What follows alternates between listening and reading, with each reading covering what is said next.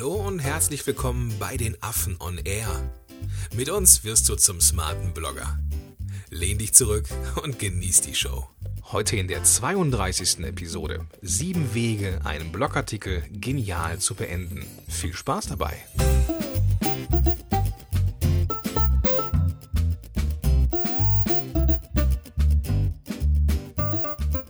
Moin Moin, ihr smarten Blogger da draußen. Herzlich willkommen zur 32. Episode von Affen on Air. Heute wieder mit Walter App. Walter, grüß dich. Alles klar bei dir? Hi Gordon, ja, alles super. Und bei dir? Ja, ich kann auch nicht klagen. Vor Weihnachtszeit. Wir haben im Vorgespräch schon festgestellt, dass wir beide Weihnachten mögen und von daher. ich liebe Weihnachten.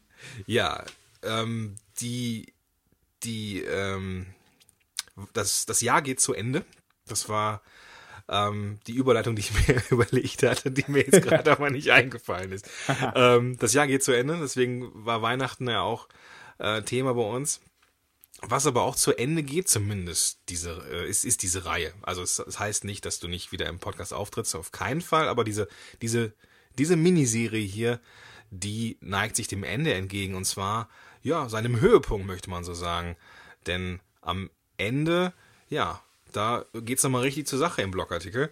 Und das ist das, was wir heute auf der Agenda haben, nämlich sieben Wege, einen Blogartikel genial zu beenden. Walter, was sind denn da deine Gedanken zu?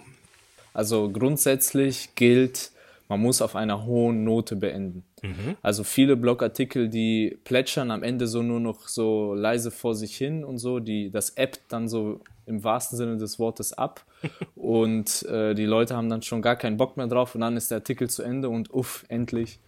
Ja, man kennt das von einer Rede, der Redner spricht, spricht und wenn er dann beendet, klatschen die Leute nicht, weil sie begeistert sind, sondern weil sie erleichtert sind, dass die Rede endlich zu Ende ist. Gut, das, das, muss man, das darf dem halt Blogartikel halt nicht passieren, ja klar. Das ja. muss man halt vermeiden bei einem Blogartikel, dass man, man muss auf einer hohen Note beenden. Dort, wo es gerade schön und spannend ist und der Artikel noch Tempo hat, da muss man aufhören. Also man kennt das ja, das Sprichwort, du sollst aufhören, wenn es am schönsten ist. Mhm. Und wir haben ja gesagt, du musst mit einem Bang anfangen und beenden muss man mit einem Boom. ja, deshalb, das kann man sich so leicht merken. Start with a bang, end with a boom. Und mhm. das sollte man sich so im Kopf behalten, dass man beendet auch mit einem kleinen, kleinen Booms. Schön. Welche Möglichkeiten haben wir dazu? Das erste, was wir auf der Agenda haben, ist das Zitat. Ja, äh, ähnlich wie beim Einstieg kann man auch mit einem Zitat aussteigen.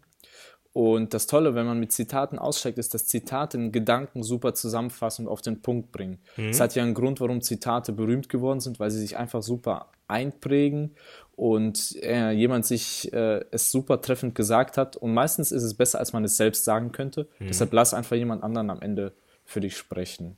Und das hat dann so, dass der Leser sich das merkt. Und man gibt dem Leser so äh, was mit auf den Weg, so Gedankennahrung. Man okay. packt ihm das so ein in so eine Butterbrotdose, hier Nahrung für dein Gehirn, nimm das mal mit für unterwegs und denk mal drüber nach. Wenn du auf der, auf der Suche bist nach guten Zitaten, wo suchst ja. du da? Äh, es gibt einmal diese Seite goodreads.com. Mhm. Wenn man da, äh, da gibt es eine Abteilung, die heißt Quotes mhm. und da gibt es auf Englisch äh, tolle Zitate und die sind dort auch nach äh, Ratings, also man kann abstimmen, welches Zitat man gut findet und dadurch sind die auch nach Ratings sortiert. Das heißt, die besten und guten Zitate findet man auch als erstes. Okay. Das ist ziemlich cool. Dann gibt es noch Brainy Quotes und quotegarden.com. Also das sind so englische Seiten, die, mhm. da sind die Suchfunktionen ziemlich gut, deshalb benutze ich die. Gibt es natürlich alles. halt deutsche Alternativen, auch zitate.de und so. Mhm, okay, verlinken wir alles in den Show Notes. Ähm, was haben wir noch? Was ist Punkt Nummer zwei? Äh, ganz, ganz interessant finde ich, äh, ist Punkt Nummer zwei ist der Abgrund. Äh, ich mag das, äh, weil da, man hört dann auf, wenn der Leser es nicht erwartet. Ja, also man lässt es gar nicht erst so äh, abebben, sondern man hört, hört abrupt auf, wie so ein Abgrund. Es ist jetzt kein Cliffhanger, mhm. wo man jetzt äh, sagt, wie es weitergeht, erfährst du übernächste Woche, sondern man hört dann auf, wenn der Leser es wirklich nicht erwartet. Beispiel, die Überschrift lautet zehn Dinge, die dich äh, als Vater enttäuschen werden. Mhm. Im Artikel listest du aber nur neun Dinge auf. Und dann fragt sich der Leser, hä? Warum ist das jetzt plötzlich nach neun Punkten zu Ende? Und dann kommt kleiner Hinweis, ja, das Leben kann manchmal enttäuschend sein, man kriegt nicht alles, was versprochen wird.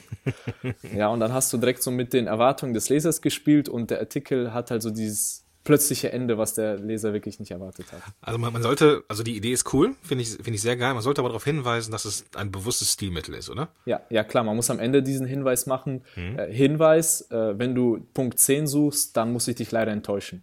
Ah, okay. okay ja, dann, und dann ja. hast du wieder das Thema Enttäuschung aufgegriffen. Ja, also es, es, es geht auch mit anderen Themen als nur Enttäuschung, sondern. Ja, es geht auch zum Beispiel mit Gewohnheiten. Ich hatte mal einen Gastbeitrag bei Markus Zerenak, zehn dumme Gewohnheiten, die dein Leben demontieren. Mhm. Ich habe aber nur neun aufgelistet und dann habe ich geschrieben, wenn du jetzt den zehnten Punkt suchst, dann gewöhn dir ab, immer zu erwarten, dass alles nach deinen Erwartungen läuft. Mhm. Ja, also äh, das geht, kann man mit verschiedenen Sachen machen. Okay, sehr, sehr cool. Muss man sich aber auch trauen, glaube ich. Ne? Ja, und man darf es nicht übertreiben. Wenn du das jedes Mal machst, dann äh, läuft es irgendwann nicht mehr. Also das ist wirklich, sollte man äh, wie Salz benutzen, nur selten und gut dosiert. Ah, okay, okay. Gut. Kommen wir zum dritten Punkt. Kommen wir zum Klassiker, den eigentlich, glaube ich, jeder kennt, den Call to Action. Aber da kann man auch eine Menge falsch machen. Ja, der Call to Action ist ein Handlungsaufruf übersetzt. Und das Interessante ist, Viele lassen ihn weg, weil sie sich denken, ah, das bringt ja sowieso nichts. Wenn der Leser was machen will, macht das ohnehin. Aber Studien haben äh, gezeigt, allein, es gab eine Twitter-Studie, dass die Worte am Ende, tweet this, also twittere das, die Tweets in die Höhe getrieben haben. Ich habe jetzt keine genauen Zahlen vom Kopf, aber mhm. das war mehr als das Doppelte, hat sich die okay. Tweetzahl erhöht. Also das ist richtig krass, nur weil man diesen Satz tweet this hinzugefügt hat am Ende. Das heißt, Menschen mhm. reagieren auf diesen Handlungsaufruf. Und hier muss man einen großen Fehler vermeiden. Also der Hauptfehler, den viele machen, ist, sie machen mehrere Handlungsaufrufe. Also so, abonniert mich, kommentiert, teilt, liked, kauft es euren Freunden, kauft mein Produkt und ähm, empfehlt mich weiter. Und was der Leser dann macht, das kennen die meisten nämlich gar nichts. Ja, dann passiert einfach nichts, weil das ist einfach zu viel. Ja, du kennst das vielleicht, wenn du ähm, vor, äh, in, im Supermarkt hier bei Real oder Kaufland vor der vor der Joghurttheke stehst und dich nicht entscheiden kannst für einen Joghurt, dann stehst du da und stehst, am Ende denkst du, okay, ich habe keinen Bock mehr auf Joghurt, ich hole mir ein Müsli. ja, weil das einfach zu viel Auswahl ist und dann entscheidest du dich am Ende für gar nichts. Deshalb, wenn man Call to Action macht, immer nur einen konkreten Call to Action.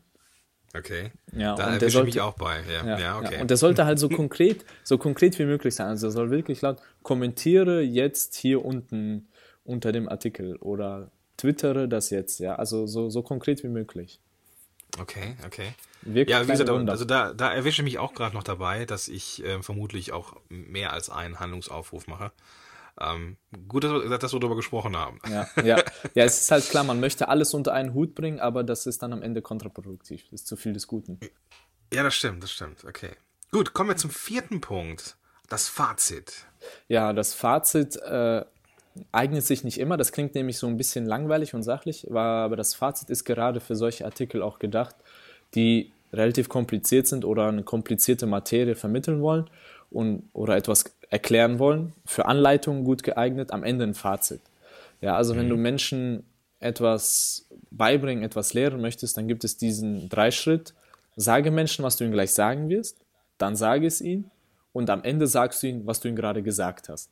Ja, das klingt lustig, aber das ist halt so ein Dreischritt und dadurch merken sich die Leute das. Und das Fazit ist der Teil, wo du sagst, was du gerade gesagt hast.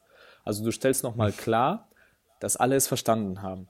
Und okay. das ist wirklich äh, gut, weil das auch so nochmal kompakt äh, Wissen zum Mitnehmen ist am Ende. Und du stellst auch sicher, dass sich niemand falsch verstanden hat, wenn es mhm. ein kompliziertes Thema ist. Bei banalen oder einfachen Themen sollte man das weglassen, weil das wirkt dann irgendwie unnötig aufgebauscht. Ja, wenn du äh, so ein super einfaches Thema hast, äh, dass man dann noch ein Fazit reinbaut, ist unnötig.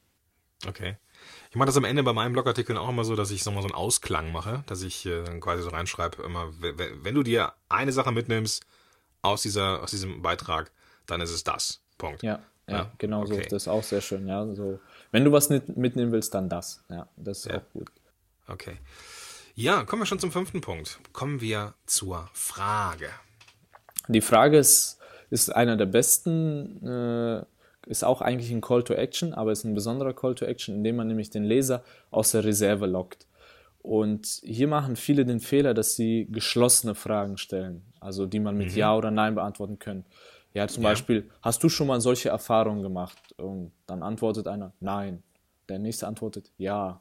Ja, und äh, die Kommentare sind natürlich nicht so toll zu lesen und für andere Leser auch keine Bereicherung. man muss es halt die Fragen so formulieren, dass sie den Leser aus der Reserve locken. Und ein Blogger freut sich ja über Kommentare und das zeigt, dass der Blog lebendig ist. Und das schafft man am besten mit einer Frage. Und die Frage ist jetzt, ja, was für eine Frage soll ich denn stellen? Mhm. Und äh, das, äh, ein Fehler, den viele Blogger machen, sie stellen eine Frage, die sie beschäftigt, die den Blogger beschäftigt. Nach okay. dem Motto, ja, ich habe mich mal gefragt, wie ist das so, eure fünf besten Schminktipps, ja, das habe ich mich mal gefragt und dann was denkt ihr denn darüber? Ja, und das ist etwas, was den Blogger beschäftigt. Und mhm. dann denke ich mir als Leser, ja, mich interessiert diese Frage nicht, mich beschäftigt diese Frage nicht. Ja, deshalb man muss eine Frage stellen, die den Leser beschäftigt. Also, wenn sich der Leser abends zu Bett, liegt, äh, zu Bett legt, woran denkt er? Oder wenn er morgens aufsteht, woran denkt er? Was beschäftigt ihn? Was ist gerade sein größtes Problem? Was ist seine größte Sorge? Wovor hat er Angst? Mhm womit beschäftigt er sich. Deshalb muss man sein Publikum kennen. Und wenn man sein Publikum kennt, kann man auch gute Fragen stellen. Jetzt muss ich mal äh, reinfragen, weil ich mache das nämlich auch ganz gerne, dass ich nämlich so nach einem Blogartikel mal die Meinung der Leser mal ein, einfordere. Also, so wie, wie sind eure Erfahrungen damit zum Beispiel? Ähm, wäre das dann etwas, was vermutlich nicht gut funktioniert oder ähm, würdest du dann andere Fragen stellen? Also die Frage, wie sind eure Erfahrungen, ist gut. Ja? Also wenn du nur einfach fragst, habt ihr damit Erfahrungen gemacht, dann sagen die meisten ja, nein. Aber okay. wie ist schon mal ist offener, mhm. dann sagst du nämlich ja, wie denn? Und dann führen die Leute das weiter aus. Das ist eine gute Frage. Okay, okay. Ja, du musst halt aufpassen, dass du äh, sie offen, offen lässt, dass die mhm. Leser wirklich was schreiben und antworten, damit du die Leser besser kennenlässt und damit die Leser auch sich mehr engagieren am Blog. Okay, verstehe, verstehe, gut. Ja, bin ich ja beruhigt. ähm, okay, kommen wir zum sechsten Punkt. Kommen wir zum Angebot.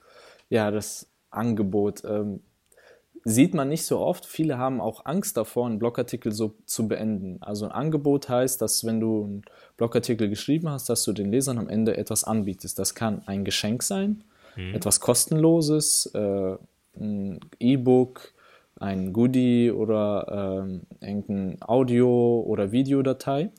Es kann aber auch ähm, etwas äh, kostenpflichtiges sein. Mhm. Also man kann durchaus sagen, hier ist meine Dienstleistung oder hier ist mein Produkt oder hier ist mein Buch. Äh, das kannst du kaufen. Man muss halt aufpassen, dass es wirklich zum Artikel passt. Also wenn ich jetzt einen Artikel über ähm, Traffic geschrieben habe und über Backlinks und so, dann macht es keinen Sinn, wenn ich da ein Produkt anbiete, plötzlich über Blogdesign. Das passt nicht. Okay. Ja, es geht, ja, ja. Zielgruppe ist zwar die gleiche, aber es passt irgendwie nicht in den Artikel und es sieht dann so künstlich reingequetscht aus. Und wenn der Leser das Gefühl hat, oh, der will mir das wieder nur andrehen, dann ist der Leser sofort weg und dann bringt das auch nichts. Aber wenn man sich denkt, okay, das ist jetzt ein guter Artikel und der Artikel hat an sich selbst einen Mehrwert und ich kann noch Mehrwert reinpacken, wenn ich das Produkt als verlängerten Arm sozusagen anbiete, dann mache ich das jetzt mal. Und dann kann man mhm. sagen, ja, wenn du mehr, zum Beispiel du hast einen Artikel über äh, Überschriften geschrieben und dann sagst du ja hier, ich habe hier einen umfassenden Guide, äh, 150 Seiten zum Thema Überschriften, den kannst du dir hier, kannst du hier kaufen. Okay. Das, das würde Sinn machen. Ja, das, das, äh, das ist eine gute, äh, gute Verlängerung des Artikels. Mhm. Aber wie gesagt, es ist ganz, ganz wichtig, dass es einfach passt. Man muss halt aufpassen, auch was man will. Also, wenn du am Ende mit einem Angebot beendest, sogar ein, also wenn es ein kostenpflichtiges Angebot am Ende ist, dann gehen meistens die Shares und das Engagement so ein bisschen in den Keller. Damit mhm. muss man rechnen, weil die Menschen, klar, die Menschen merken, okay, ähm, hier wird auch was verkauft und so, dann ähm, denken, klicken die einfach weg, wenn es sie nicht interessiert und mhm. die kommentieren dann, kommentieren dann nicht so fleißig oder so. Damit muss man halt rechnen. Man muss sich als Blogger in dem Moment entscheiden, was möchte ich jetzt in diesem Moment? Möchte ich im Moment Reichweite und Shares oder möchte ich jetzt auch mal wieder was verkaufen? Und man muss da so eine gesunde Mischung irgendwie reinbringen, wenn man genau, als Blogger das, Geld verdienen möchte. Das, das, ist, das ist halt der Mix daran, ne? dass man ähm, ich, ich halte das immer so mit dieser äh, klassischen 80-20-Regel. Also ich achte darauf, dass irgendwo ein, schon ein Teil irgendwo auch ein bisschen Marketing für, also äh, Verkauf ist, aber der Großteil, der richtig große Großteil sollte einfach kostenfrei sein. Das ist, das ist das Ding, genau. Okay. Wow, es ging schnell. Jetzt sind wir schon fast durch. Wir haben einen siebten Punkt noch. Und zwar die Motivation. Ja, also äh, Umfragen hatten ergeben, dass äh, Menschen Blogs hauptsächlich lesen zur Inspiration. Mhm. Also Grund Nummer eins, warum Menschen Blogs lesen, ist Inspiration. Und als Blogger muss man den Menschen deshalb auch diese Inspiration bieten. Also nicht einfach nur Information und irgendwelche Daten und Fakten, sondern auch Inspiration. Das heißt, dass man die Menschen motiviert durch die eigene Geschichte, durch eigene Erfahrung, dass man, man kann zum Beispiel ein Thema aufbereiten, wenn man jetzt über Überschriften geschrieben hat oder man hat einen Papi-Blog oder einen Mami-Blog, dann schreibt man erstmal allgemein über das Thema äh, Erkältung im Winter bei Kindern und am Ende schreibt man, ja, ich habe auch einen harten Winter durchgemacht und die Kinder waren krank und ich hatte kein Auto und wir hatten Stress beim Arzt, aber ich habe das geschafft und du kannst das auch schaffen, deshalb mach dir keine Sorgen und äh, mit diesen Tipps wirst du weiterkommen. Also, dass man so den Leser Mut zuspricht und auch dem Leser sagt, du bist nicht alleine, ich interessiere mich für dich und ich helfe dir auch. Und das ist immer ein starkes Ende, sowas wird auch gern geteilt. Ja. Weil, ja, weil die Leute so mit dieser positiven Emotion aus dem Artikel rausgehen. Ja. ja ist ja auch verständlich, ne? Also. Mhm. Ja. Die, ähm, wie, wie ist es jetzt? Jetzt haben wir sieben, sieben Möglichkeiten. Ähm, der Elefant, der jetzt im Raum steht, ist natürlich, ähm, sollte man sich auf ein paar davon beschränken oder sollte man die ähm, als Blogger immer einen bestimmten Schluss nehmen oder so? Also, was ist deine Meinung? Ja, also diese, man kann sie nicht, äh, nicht einfach alle zusammen kombinieren. Ja, also klar, wenn man ein Fazit hat, kann man am Ende noch zusätzlich einen Call to Action machen, aber man kann nicht eine Frage stellen, dann noch einen Call to Action und dann noch ein Angebot. Mhm. Das geht nicht, das ist zu viel. In der Regel muss man sich für eins entscheiden. Und man muss das halt auch so mixen. Und wie du auch schon gesagt hast, Angebot sollte wirklich 10 bis 20 Prozent nur ausmachen, aller mhm. Blogartikel. Und der Rest kann man sich halt aussuchen, wie es gerade passt und äh, welchen Fokus der Artikel hat. Man muss halt aufpassen, dass das Ende wirklich zum Artikel passt. Dass man nicht einfach sagt, ja, ich will jetzt mal mit einem Zitat beenden und dann quetscht man das da rein, sondern man muss sich da schon ein bisschen Gedanken machen, was könnte denn jetzt passen. Mhm. Und man muss sich eins von den sieben aussuchen, also alle zusammen geht nicht. Jetzt ist, bin ich sehr neugierig, Walter, du bist ja ein alter Hase, was es angeht. Wenn du dir einen Call to Action aussuchen könntest, ich weiß, ich weiß, du fängst anders an mit, mit, mit Blogartikeln, aber angenommen, du findest einen davon besonders cool. Welcher wäre das und warum? Welches Ende ich besonders mhm. cool finde? Ja. Mm, vom, als stilistisches Mittel finde ich den Abgrund am besten, mhm. weil er halt so dieses, diesen Aha-Effekt oder bei dem Lesen so einen kurzen Wow, hä, warum ist das jetzt plötzlich zu Ende? Und dieser Hä-Effekt der hat so, dass die Leute auch so ein äh, bisschen baff sind und das, dadurch bleibt man halt in den Köpfen der Leser. Deshalb, das finde ich besonders effektiv so als stilistisches Mittel. Mhm. Aber äh, ansonsten benutze ich immer den Call to Action als Ende, mhm. indem ich äh, sage, äh, kommentiere, äh, wie deine Erfahrungen sind oder kommentiere, indem du äh, hier deinen Blog postest und deine Über mich-Seite zeigst zum Beispiel. Das habe ich, ich habe einen Artikel geschrieben, wie man eine Über mich-Seite schreibt. Mhm. Und am Ende habe ich den Call to Action eingebaut, poste hier deine Über mich-Seite. Dann können die anderen sehen, wie du es gemacht hast und ich schaue es mir auch mal an. Super. Okay, coole Sache. Wir machen jetzt auch einen Call to Action. Und zwar einen haben wir jetzt gelernt. Wenn dir diese kleine Miniserie gefallen hat, lieber Zuhörer, dann schreibe bitte in die Kommentare rein, welche Miniserie oder welche Themen du dir vom Walter im Rahmen des Podcasts noch wünschen würdest. Walter kennst du mittlerweile, auch einer der Stammautoren im Affenblog. Was fandst du cool und was können wir noch mehr machen? War das ungefähr das, was du einen Call to Action nennen würdest, Walter? Genau, also kommentiert und sagt uns, wovon ihr mehr haben wollt. Bams. Deswegen ist der Walter der Mann für die kurzen Worte. Und wir, lief wir liefern den Stoff. Wir liefern den Stoff. Super. Ja, Walter, das ist nicht das letzte Mal, äh, dass wir beide zusammen am Start sind. Ganz bestimmt nicht.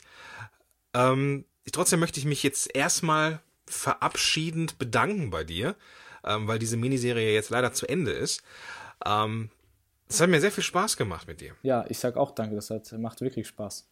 das sind also die ersten Gehversuche im Podcast und äh, waren sehr erfolgreich. Ich finde das total klasse, dass du dich darauf eingelassen hast und wie entspannt du schon von Episode 1 von unserem Minikurs hier gewesen bist. Ja, ja ich habe ja einen guten Moderator, der mich an der Hand führt hier. oh, Chapeau. Super cool. Also, lieber Zuhörer, wenn du Bock hast, dann geh bitte auf die Show Notes. Da sind, ist alles nochmal zu finden. Und da sind auch die Möglichkeiten zum Kommentieren. Und wir würden uns tierisch freuen, wenn wir was von dir lesen würden da. Die Shownotes findest du unter www.affenblog.de slash 032 für die 32. Episode. Und dann würde ich sagen, dann hören wir uns, lieber Zuhörer, nächste Woche wieder. Ja, und Walter, dich hören wir bestimmt auch in Zukunft Jo. wieder. Klar. Ciao. Gut, dann bis nächste Woche. Bis dahin. Bis dann. Schön, dass du dabei warst. Wenn dir dieser Podcast gefallen hat, dann bewerte uns bei iTunes. Und wenn du Fragen hast oder mehr von uns erfahren möchtest, dann besuche uns auf affenblog.de. Bis zum nächsten Mal.